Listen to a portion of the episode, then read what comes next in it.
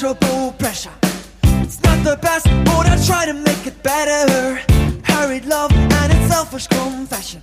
It's up to you to ask a delicate question. Just can't find Hallo und herzlich willkommen zum Ringfuchs Weltmeisterschaftsspezial. Ja, ihr fragt euch, Weltmeisterschaft? Ja, im Fußball, aber keine Angst, wir nehmen nicht großartig Bezug auf den Fußball. Das überlassen wir anderen Leuten, die sich damit auseinandersetzen wollen. Aber wir blicken einmal auf die Gruppen natürlich schon beim Fußball, überlegen uns hier aber, welche Wrestler aus den jeweiligen Ländern hat es denn gegeben? Und äh, Jesper, willst du das noch ein bisschen weiter ausführen? Ja, du hast es schon ganz gut erklärt. Also wir haben ja äh, jetzt vor einigen Tagen schon unsere Russland-Folge ähm, aufgenommen und wer da, finde ich, zugehört hat, dem wird aufgefallen sein, da hatten wir noch keinen WM-Bezug drin und tatsächlich hatten wir die Folge ursprünglich auch einfach mal geplant so zu machen. Aber dann haben wir uns gedacht, das Konzept geht ja eigentlich mal ganz gut, um mal so ein paar Länder durchzuklappern und vielleicht mal auch auf ein paar ja, Persönlichkeiten sprechen zu kommen, die wir sonst vermutlich jetzt eher nicht groß abhandeln würden. Und ähm, ich finde, bei einigen Ländern gibt es da ein paar äh, Überraschungen, sowohl was die Anzahl der Wrestler angeht, als auch was für Persönlichkeiten daherkommen. Und da ja, stößt man auf das ein oder andere kleine Juwel, finde ich dann doch. Und da haben wir gedacht, ja, machen, verknüpfen wir es doch mit der WM. Hängen wir uns dran, wie das jedes verdammte Unternehmen macht. Ja, also wir, statt der rot, schwarz-rot-goldenen Bratwurst kriegt ihr hier jetzt quasi, äh, ja, Wrestling in WM-Form gepresst. Und äh, das Team jetzt knallt durch. Wir machen jetzt den riesen Sellout hier. Ja, auf jeden Fall. Wir gehen ins die Vollen, wir eskalieren komplett und würde auch gleich mal sagen, lass uns doch mal mit einer Person durchstarten, beziehungsweise dem Land, was nach Russland äh, relativ weit oben in Gruppe A steht und das ist Saudi-Arabien. Ja, ich weiß nicht, wie es dir ging. Also bei Saudi-Arabien, ich saß davor und ich hätte schwören können, da kam schon mal irgendwie ein Bösewicht oder sowas daher im Wrestling. Ich hätte schwören können, hätte es einen Heal gegeben, irgendwas, irgendjemanden, der da schon mal hergekommen wäre. Und dann fängt man an, so ein bisschen nachzuschauen und sowas. Da ist nicht viel. Gar nicht viel. Das ist nämlich genau der Punkt. Ich hätte nämlich auch gedacht, naja, gut, okay, wir haben ja jetzt schon so viele gehabt, ne? Auch so, jetzt, um ehrlich zu sein, auch mal Terroristen-Gimmicks und so, ne? Mm. Habe ich schon gedacht, naja, also da wird doch die WWE sich das eine oder andere Mal bemüßigt gefühlt haben, aber tatsächlich war es halt im Endeffekt nicht so, dass selbst Muhammad Hassan kam ja nicht aus Saudi-Arabien. Ja, äh, vielleicht ist es da echt so ein bisschen wert. Wir hatten ja über die politischen Hintergründe bei der ganzen, in der Russland-Folge schon so drüber gesprochen. Ja, man Mhm. nimmt ja einen ähm, quasi sozialen oder einen geschichtlichen Background, der irgendwie, ja, der gerade da ist oder präsent ist. Ähm, und im Falle von Saudi-Arabien, ich finde, diese, so in den Fokus von dieser, äh, der ganzen Politik sind die erst in den letzten, naja, ich will nicht untertreiben, aber so in den fünf, sechs, in den letzten fünf, sechs Jahren erst geraten, würde ich sagen. Also zumindest damals, als wir die Terroristen-Gimmicks und sowas hatten, ähm, da war Saudi-Arabien jetzt noch nicht so das krasse Thema, fand ich, in den Medien. Und ähm, ja, davor, wenn wir an ja, die ganzen Sheiks zurückdenken, die wir mal hatten, davon Ja. kommen wir später auch noch zu sprechen, da war Saudi-Arabien auch noch nicht Thema, da waren wir im Iran oder im Irak oder sonst irgendwas, ne? Genau das ist Und es, so, ja. Ja, und so ist Saudi-Arabien vielleicht zeitlich den, den, dem Wrestling immer noch von der Schippe gesprungen, sozusagen.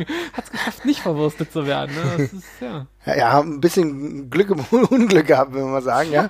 Weil sonst kamen ja auch nicht so wirklich viele Wrestler daher. Aber einen haben wir aufgefunden, ja. Und das ist der Mann, den wir natürlich alle kennen, die sich mit Wrestling in den letzten, ja, in den 90er Jahren mal auseinandergesetzt haben. Sabu. Ja, Sabu. Aber ich muss ganz ehrlich sagen, ich habe es dann auch durch Recherche rausgefunden und an vielen Stellen gelesen, aber ich hätte das jetzt persönlich nicht mit Sabu verbunden. Also woran ich mich bei Sabu ähm, erinnere, war das die Ankündigung aus Bombay, Michigan. dass diese Verwurstung von äh, ja seiner äh, dieses dieses äh, ja arabischen Gimmicks war oder indischen Einschlag äh, und dann eben ja der Tatsache, dass er eben ganz klar Amerikaner war, ja. Aber ja, in den Anfang der Karriere war es wirklich so. Da wurde er noch aus Saudi-Arabien angekündigt und als äh, The Elephant Boy habe ich gelesen, so hieß er damals. Ähm, und später noch Sheik's Revenge, glaube ich, auch als Titel gehabt, schon bei Wikipedia, aber da konnte ich nichts weiter zu finden. Aber das war dann, glaube ich, größtenteils eher in den Anfängen der Karriere, richtig? Ja, das ist im Anfang der Karriere gewesen. Bei Sabu muss ich halt sagen, dass ich mich äh, vom Gimmick allein her ziemlich irritiert gefühlt habe, als ich ihn am Anfang in Bombay, India verortet gesehen habe. Weil da, da muss ich ganz ehrlich sagen, für mich gab es ja die Verknüpfung nicht. Also ich habe ihn mir angeschaut als Jugendlicher und auch von diesem ganzen Outfit, wenn du weißt, dass er vom Chic inspiriert ist, da kam für mich die Connection nach Indien ja gar nicht. Und da war das, mhm. weil ich dann danach dann erst gelesen habe, dass er auch mal aus Saudi-Arabien gebildet wurde, dann kam das für mich wesentlich sinnvoller vor, muss ich sagen. Ja, auf jeden Fall. Also da merkt man schon, da ist das Gimmick halt irgendwie über Zeit immer so ein bisschen einfach verrutscht, was die Geografie ja, angeht. Ja, ja, ja. Und da was letztendlich Endprodukt macht nicht mehr so wahnsinnig viel Sinn. Aber das war bei Sabu auch irgendwie tatsächlich immer völlig egal, weil der Typ sich im Ring halt sowieso nur umgebracht hat. Und da war dann irgendwas mit Araber und Tausend einer Nacht. Passt schon so. Ja, irgendwie in diese Richtung halt, ne? Also es ist irgendwie, ja. es ist nicht Europa, es ist irgendwie da drunter, ja. ja. Es ist ja nicht so, äh, wenn wir ganz ehrlich sind, ist es ja nicht so, als wäre das jetzt zum ersten Mal, würde das zum ersten Mal passieren, dass ja. Dinge äh, gerade im Wrestling-Bereich dann ein wenig verrutschen, ja. Ähm, ja. Muss man sagen, kann man auch akzeptieren, aber lass uns mal zu dieser Person Sabu kommen. Natürlich jemand, ich muss aber fairerweise nochmal ganz kurz äh, einschmeißen. Also ich, es gibt ja zumindest eine leichte geografische Verbindung, habe ich dann doch herausgefunden. Hau rein. Äh, die Mutter von äh, Sabu kommt tatsächlich aus dem Libanon, meine ich. Ah, okay. Und so haben wir zumindest eine ganz äh, grobe Verknüpfung ähm, zu der Region. Mhm. Okay, dann haben wir ja wirklich diese kleine Verbindung, ja, die uns zumindest in diese Region verortet. Muss ich sagen, gar nicht so schlecht. Aber lass uns doch mal ganz kurz zu der Person Sabu kommen. Es ist ja wirklich so, dass er auf jeden Fall einer, zumindest der Gruppe A, einer der absolut bekannteren Wrestler ist. Soweit, soweit will ich euch jetzt schon ein bisschen spoilern.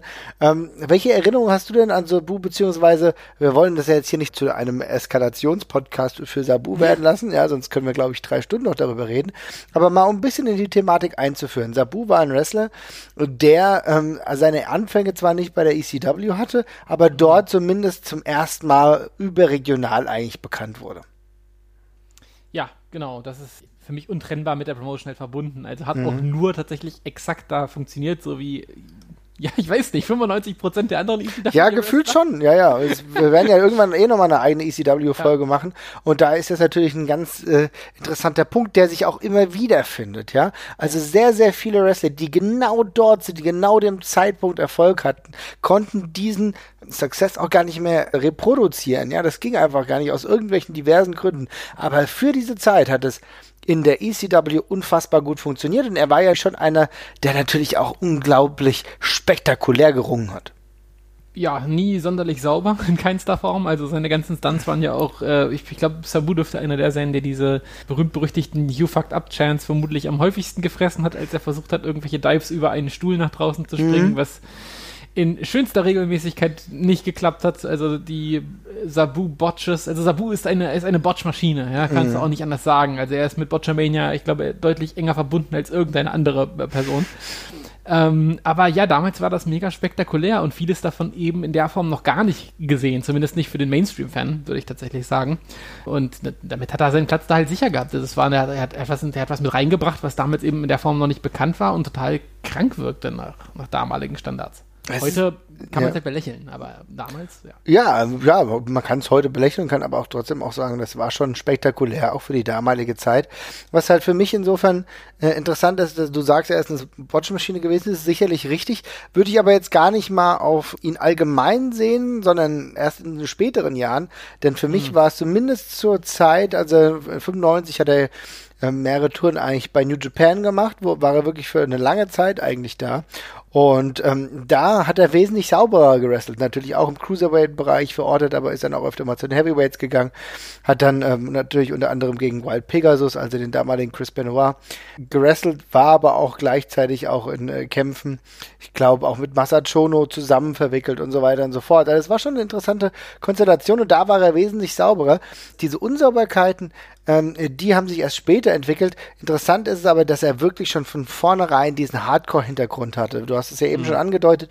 Hardcore-Wrestling war eigentlich seit äh, Beginn seiner ähm, ja, Catch-Existenz ein prägender Faktor. Er war ja bei, äh, bei der FMW, also bei der Liga, die auch äh, damals schon in die härtere Gangart eigentlich, ja, wie soll ich sagen, präferiert hat. Damals auch noch mit seinem ähm, Mentor, einer seiner Mentoren, dem Original Chic, ja.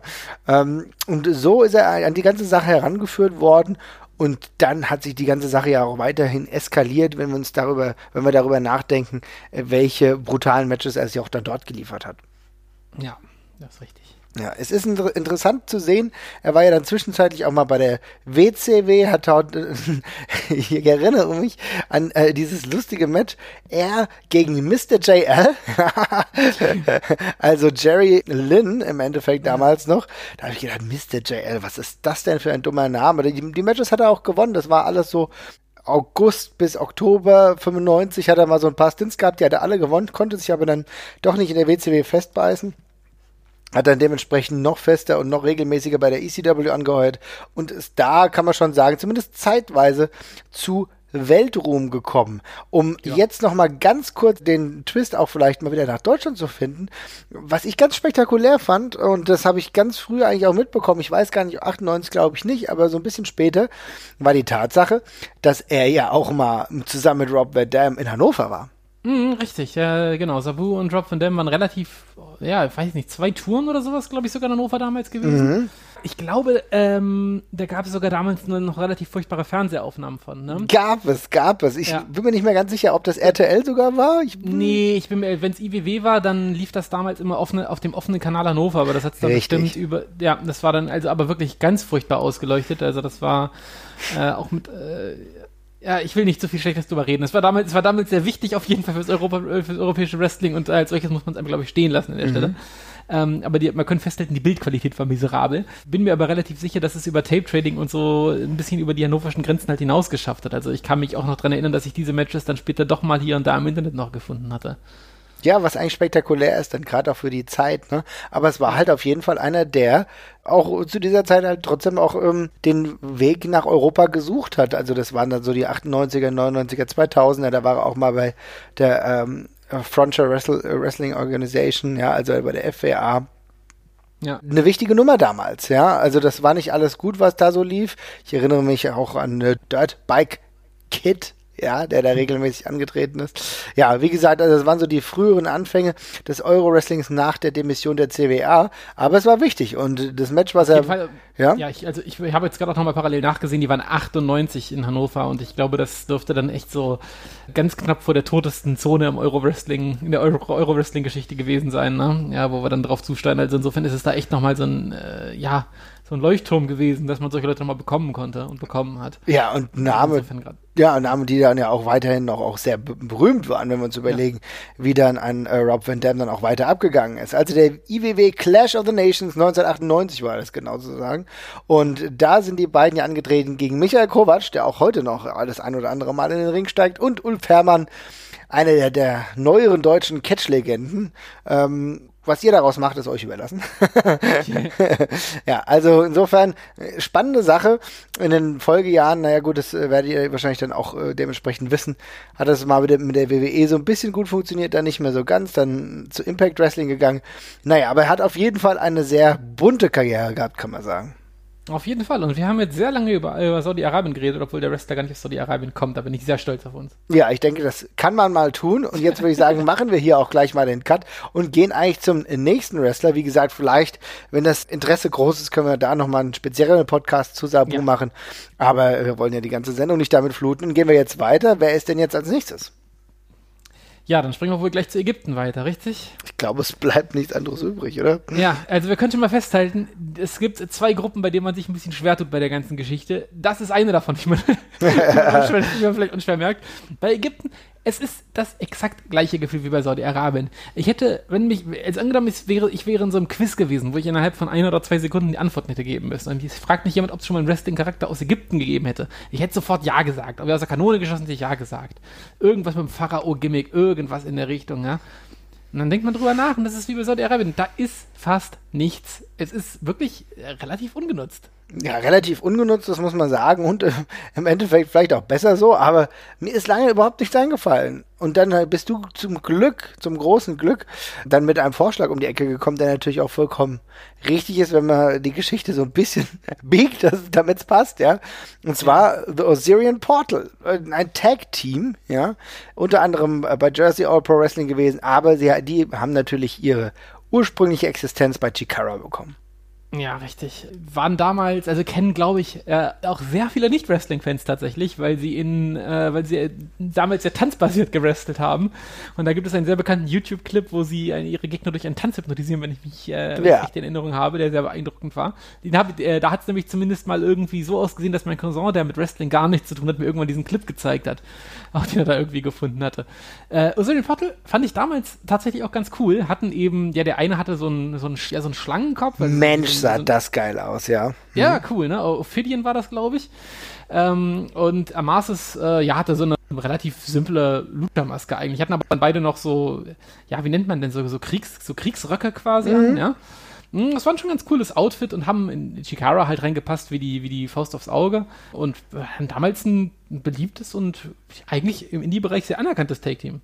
Ja, also was mir hier wieder aufgefallen ist, die Tatsache, dass halt Chikara auch zu der Zeit, als sie gestartet sind, ne, also es war, ich glaube, sie, äh, Osirian Portal dürfte eigentlich so regelmäßig so 2008 eigentlich bei Chikara gewesen sein, ne? wenn ich das richtig in Erinnerung habe. Ja, ich glaube 2007 hat es angefangen und dann so die Höhepunkte dürften 2008 bis 2009 gewesen sein. Ja, und in dieser Zeit muss man halt auch schon sagen, und das finde ich halt eine feine Angelegenheit, die hatten immer ein gutes Gimmickwork. Also man ja. muss echt sagen, dass Chikara sehr, sehr viel Wert auf teilweise auch ausgefallene Gimmicks gelegt hat, auf verrückte Sachen, aber es wurde einem nicht langweilig. Ne? Und das war wirklich eine der Sachen bei Chikara, die mir am, am meisten imponiert haben, wo ich die jetzt auch nicht regelmäßig gesehen habe, weil irgendwann hört es halt auf, du kannst halt ja nicht alles angucken, aber äh, The Osirian Portal, was ich davon gesehen habe, hat mich ja sehr großartig belustigt und es waren halt auch ordentliche Wrestler ja, es war, äh, war eine coole Symbiose aus diesem, ja, ich, das, das, das ist ja der, der Vorteil an Shikara, die Gimmicks sind ja per se nicht ernst gemeint. Ne? Also ja. Im Grunde war es ja so ein Tänzer-Hip-Hop-Gimmick, bloß waren sie dann, hatten die eben noch ihren ägyptischen Pseudo-Einschlag damit bei. Und so, mit dem Humor kann man, geht das eben einfach auch gut. Und die beiden haben sich im Ring extrem cool bewegt, waren beides auch gute Tänzer, so, von dem, was sie da gezeigt so haben. So geil, so geil, und, ja total cool. Und dann hatten die Namen eben auch noch so, die, die, die Moves hatten halt lustige Namen wie Mummification oder ja Pyramid Plex und so ein Kram. Ja, alles mit dem Augenzwinkern. Und so klappt das eben gut. Und die haben es dann auch über die Grenzen von Chikara halt auch durchaus rausgeschafft. Also ich weiß noch, dass die ähm, äh, auch mal bei CCW waren und bei Ring of Honor Ring auch of ein paar Mal, auch wenn es nicht, glaube ich, der ganz große Durchbruch mal gewesen ist oder so, aber waren auf einem guten Weg ja, ist dann halt irgendwann verletzungsbedingt alles ein bisschen im Sande verlaufen und ist nicht so ganz so groß geworden, wie es vielleicht hätte sein können. Ja, das ist vielleicht so. Aber trotzdem äh, muss ich sagen, gerade so diese Situation halt mit dem Tanzgimmick und dann, warum getanzt? Naja, weil die, die, die Gegner hypnotisiert haben. Ja, also das ja. ist halt so eine geile Sache, wo dann Ophidian im Endeffekt äh, den Schlangenmove gemacht hat, ja, und hat damit eigentlich seine Gegner betört, beziehungsweise auch äh, dahingehend bewegt, dass sie hypnotisiert waren. Und dann ja. äh, wurde halt getanzt und wo dann die Gegner auch ganz wilde Moves gemacht haben, ist einfach sehr, sehr lustig. Also ich meine, im äh, mehr oder weniger ernsten Business des Wrestlings kann man auch mal spaßige Elemente auch bei Comedy-Matches einbauen und dann passt die Osirian Portal einfach sehr gut rein. Ja, ich denke, ja. wir müssen ganz ehrlich sein, keiner von denen aber wirklich mal in Ägypten. ja. vermutlich, vermutlich nicht. Ich weiß zu wenig über die beiden. Ja. Also den, ich weiß über Masters und Ophidian tatsächlich sehr, sehr wenig. Äh, Scorpio Sky kam ja später noch dazu mit mhm. so einem, ich habe den Namen vergessen, irgendwas mit Scorpion Egypto oder sowas, ich weiß es nicht mehr genau. Ähm, aber ja, keine Ahnung. Vielleicht hat ja auch einer von denen ägyptische Vorfahren, von denen ich nichts weiß. Aber ich wachse zu bezweifeln. So ein bisschen auf jeden Fall. naja, aber auf jeden Fall einer der äh, schöneren Gimmicks, die Chikara rausgebracht hat. Waren ja übrigens auch mal in Deutschland, ja, äh, waren 2008 ja. bei äh, der WXW äh, zur der World Tag Grand Prix 2008 im Endeffekt, ja, wo sie zusammen mit The Colony, also Fire and Soldier and ebenfalls von Chikara unterwegs waren und angetreten sind gegen Team UK. Äh, die beiden kennt man vielleicht noch. Martin Stone kennt man natürlich heute noch, äh, der ja jetzt bei der WWE ist. Puck kennt man auch, der ja aktuell glaube ich nicht mehr bei der WWE ist. Mal schauen, was da so passiert. Aber ähm, auch Tommy End haben sie geschlagen übrigens, ja. Und mhm. das ist schon ganz interessant zu sehen, dass sie zumindest mal einen kurzen Ausflug dann nach Deutschland gemacht haben. Wie übrigens man auch sagen muss, ja, das jetzt keine Seltenheit ist, weil Chikara und die WXW hatten ja über einen gewissen Zeitraum eine relativ enge Kooperation, gerade ja. auch äh, wegen einer der Trainer, die sie hatten, Mike Quackenbush. Auf jeden Fall, aber diese, ja, dass man das Turnier quasi damals hier hat stattfinden lassen, das ist halt schon eine relativ krasse Geschichte gewesen. Genau wie es diese PWG-Tour, die es mal in Deutschland gab, oder ja auch nur die Events, äh, eben ähnlich beeindruckend waren. also gerade aus damaliger Zeit war das halt ein absoluter Hammer. So viele Indie-Stars auf einem Haufen hatte man eigentlich nie. Aber ja, das war's dann in meinen Augen auch schon mit Ägypten. Also wenn wir irgendwen vergessen haben, dann bitte, bitte melden. Mir kommt es andauernd so vor, als hätte ich irgendwas vergessen. Aber ich finde nichts mehr. Vielleicht kam der Yeti, der ja eigentlich eine Mumie war aus Ägypten. Ich weiß es nicht. Ich glaube, es würde Sinn ergeben, wenn genau der Yeti aus Ägypten kam. Ja. Aus dem hohen Norden von, von, von Ägypten vielleicht. Ja, Nordägypten. Auch ganz schön. Ja. Ne? ja, genau. Dann haben wir das und gehen weiter zum letzten verbleibenden ah. Land. Ja, und das ist wirklich schwierig, ja. Uruguay. Uruguay. Ja. Da habe ich gedacht, hm, naja, vielleicht haben die ja so eine großartige Wrestling-History. Aber so wirklich ist es jetzt nicht der Fall. Ich hatte ja die Hoffnung, wir finden da irgendeinen irgendein Luchador, ja? ja vielleicht ja. irgendwie noch irgendein, irgendeinen maskierten Typen, der irgendwie ursprünglich aus Uruguay kommt, aber nee, ist nix. Die einzige Person, die wir gefunden haben, und ich sage gleich vorweg, ich habe keine Ahnung, wer das ist, ist äh, Rob Echeverria, auch besser bekannt unter dem Namen El Fuego, mit dem er tatsächlich auch mal ja, ein paar Hausshow-Matches bei, bei der WWE hatte und ein paar Pay-Per-View-Matches, glaube ich sogar, bei TNA. Ich habe aber, ich, also auch als ich das Bild von ihm gesehen habe, ich weiß nicht mehr, wer das war. Also es klingelt gar nicht. Ne? Also bei mir klingelt es wirklich überhaupt nicht. Ich habe die Person gefühlt noch nie im Ring gesehen, ja, und wenn, dann ist mir nicht aufgefallen. Was ich aber sagen muss, was so beeindruckender ist, ist die Tatsache, dass er wenigstens wirklich aus Uruguay kommt. Ja. Also ist mit vier rüber dann nach Kanada gegangen. Und Kanada, da sind ja jetzt auch seine Wurzeln, die er jetzt in den letzten paar Jahren gepflegt hat, in den letzten vielen Jahren. Und äh, was er jetzt aktuell macht, hinterlässt durchaus Spuren im äh, Wrestling. Und zwar ist er Trainer. Und er ist ja. unter anderem Trainer von äh, Tracy Brooks, also Valet und Wrestlerin von äh, TNA bzw. Impact. Und sogar Alley Impact, der eine oder andere mag sie kennen, wenn er regelmäßig diese Liga verfolgt, ist er auch Trainer. Also man merkt schon, äh, die Kanadier, Kim, die hat Gail, er geschult. Hm? Ja, Gail, Gail, Kim hat er auch trainiert und äh, Michael Elgin angeblich auch mit trainiert. Also das ist schon relativ Lüster, was da rausgekommen ist. Ja, also da muss man sagen, gar nicht so verkehrt für jemanden, der es selber nicht ins große Rampenlicht geschafft hat, trotz einer, äh, wenn man sich die Bilder anguckt, interessanten Physik. Ja, eigentlich sieht schon nach was aus. Aber manchmal liegt dann das Glück dann doch äh, vielleicht im Hintergrund. Ja, ich muss auch sagen, El Fuego ist ein Scheißname. Da kann man jetzt auch einfach nichts wegnehmen. Ja, gut, ist halt, also du hast halt, du nimmst halt zwei Standard-Dinger zusammen. Echeverria, da kann er ja nichts für, aber also heißt es ja auch einfach sehr viel Uruguayos, ne? Ja. Und äh, El Fuego ist jetzt auch so, naja, was brauche ich, wenn ich irgendjemanden mit einem spanischen Namen habe, so weißt du? Ist nicht so, ist nicht wirklich wunderbar gewählt, aber seien wir froh, dass er auf anderen Wegen Erfolg hat. Ja, also aber es ist ein gutes Land, wenn man als Wrestler, der erfolgreichste Wrestler eines Landes werden möchte. Ist Uruguay, glaube ich, immer noch ein relativ gutes Sprungbrett, muss ich mal sagen. Auf aber jeden Fall. Dünne. Aber auch hier, wenn wir ihn vergessen haben, äh, bitte sagen. Aber ist ja auch viel, viel Recherche hat äh, nicht viel zutage gefördert, muss ich sagen. Das muss man wirklich sagen. Ähm, ansonsten würde ich sagen, machen wir uns doch mal einen Vorschlag. Wer kommt denn weiter? Zwei Gruppen. Führer. Ach so, jetzt in der richtigen Welt. Ja, ja, ich meine jetzt schon hier so von den Wrestlern. Achso, von den Wrestlern, ja. Ja, gut, dann ist es in dem Fall, glaube ich, tatsächlich relativ easy. Ja, dann mhm. kann man nur sagen, also Russland ist äh, klarer Gruppenerster, was die Auswahl angeht, tatsächlich. Und, na, wobei so klar ist es dann tatsächlich nicht. Aber dann nehme ich, dann entscheide ich mich doch eher für Ägypten, glaube ich, als für Saudi-Arabien. Also da gibt es zumindest Leute, die dann richtigen Bezug zu hatten, vom Gimmick her. Ah, okay. Mhm. Na, ich bleibe bei Saudi-Arabien und Russland. Mhm. Ja, also. Schauen wir mal, wer dann hier richtig liegt und in der nächsten Runde können wir ja, dann nochmal weiter. falsch, aber ist okay. okay, na gut, dann äh, machen wir demnächst mal weiter mit unserer lustigen WM-Runde und schauen mal, wer in den anderen Gruppen so vertreten ist. Wir hoffen auf jeden Fall, dass es euch Spaß gemacht hat und wenn ihr natürlich Tipps habt, wenn wir was vergessen haben, dann sagt uns das bitte. Ihr wisst ja, wir sind bei Twitter, bei Facebook, bei sonstigen Kanälen, bei Instagram sind wir auch. Da antworten wir natürlich ebenfalls. Also wenn ihr Spaß habt, dann schreibt uns einfach und ansonsten hören wir uns bald. Ciao, ciao. Ciao.